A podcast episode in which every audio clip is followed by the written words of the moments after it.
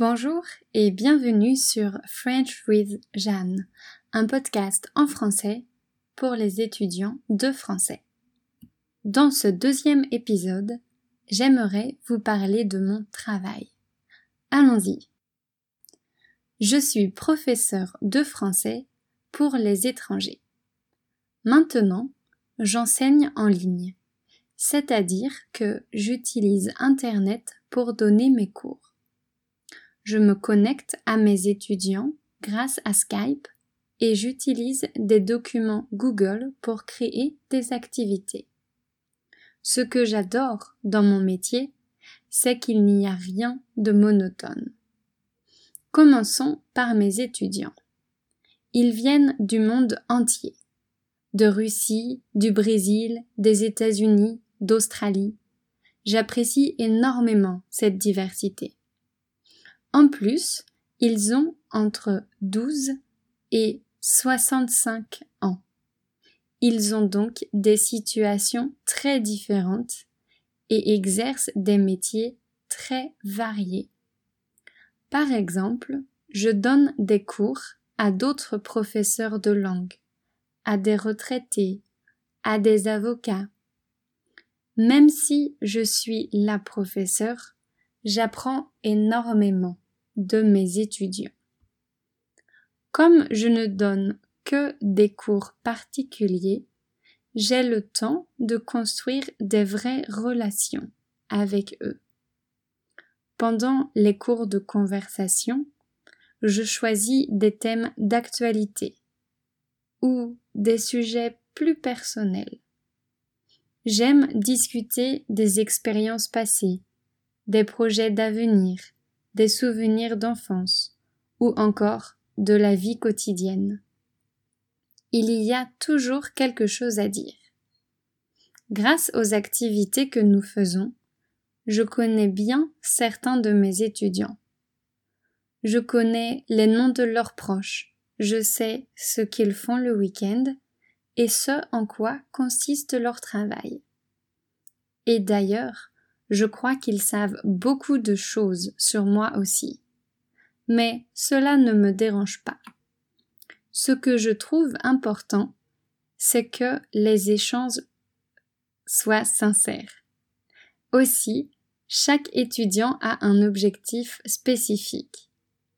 Certains veulent passer un examen, d'autres étudient pour le plaisir, et d'autres encore souhaitent pouvoir communiquer avec des francophones.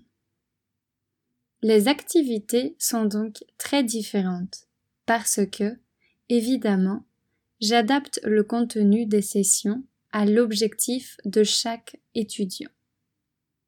En conclusion, la nationalité, l'âge, la situation professionnelle, la personnalité et l'objectif de chaque étudiant influencent le contenu de chaque cours. Chaque session est donc unique et c'est quelque chose que j'adore. J'aime le changement. Et avec ce travail, j'en ai tout le temps. Quel bonheur. Devenir professeur n'a pas été une évidence pour moi. Quand je suis entrée à l'université, j'ai fait une licence en langue étrangère, puisque j'adorais les langues. Mais dans mon cursus, il y avait aussi des cours d'économie et de droit et je n'ai pas vraiment aimé étudier ça. J'étais un peu perdue quand j'ai eu mon diplôme. Alors je suis allée voir une conseillère d'orientation. C'est une personne qui fait passer des tests de personnalité pour voir quel métier pourrait correspondre à quelle personne? C'est là que j'ai découvert le métier de professeur de français pour les étrangers. En effet, cette profession faisait le lien entre tout ce que j'aimais, les langues, les voyages et le contact humain. J'ai donc continué mes études avec un master pour devenir prof de français pour les étrangers. Et voilà. Pendant mon master, j'ai effectué deux stages. Le premier au Vietnam et le second aux Philippines. J'ai beaucoup appris pendant ces stages. À la fin de mon contrat à l'Alliance française de Cebu, aux Philippines, j'ai demandé à ma supérieure s'il y avait du travail pour moi. Elle m'a dit que oui. Mon stage de six mois s'est donc transformé en mon premier emploi. Au total, je suis restée un an et demi à ce poste.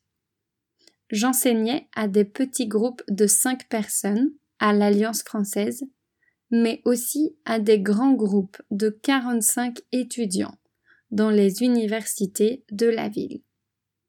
Pour quelqu'un de timide comme moi, ces grandes classes représentaient un vrai défi. Heureusement, les Philippins sont adorables et tout s'est très bien passé.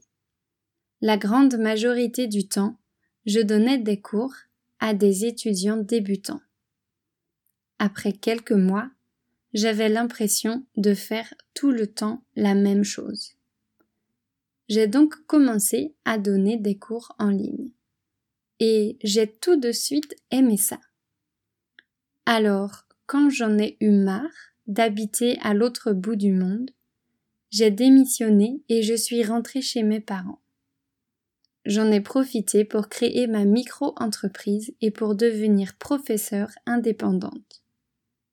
Aujourd'hui, je travaille donc seule et en fait, la plupart du temps, ça me plaît beaucoup. Travailler seul me permet de tout gérer moi-même.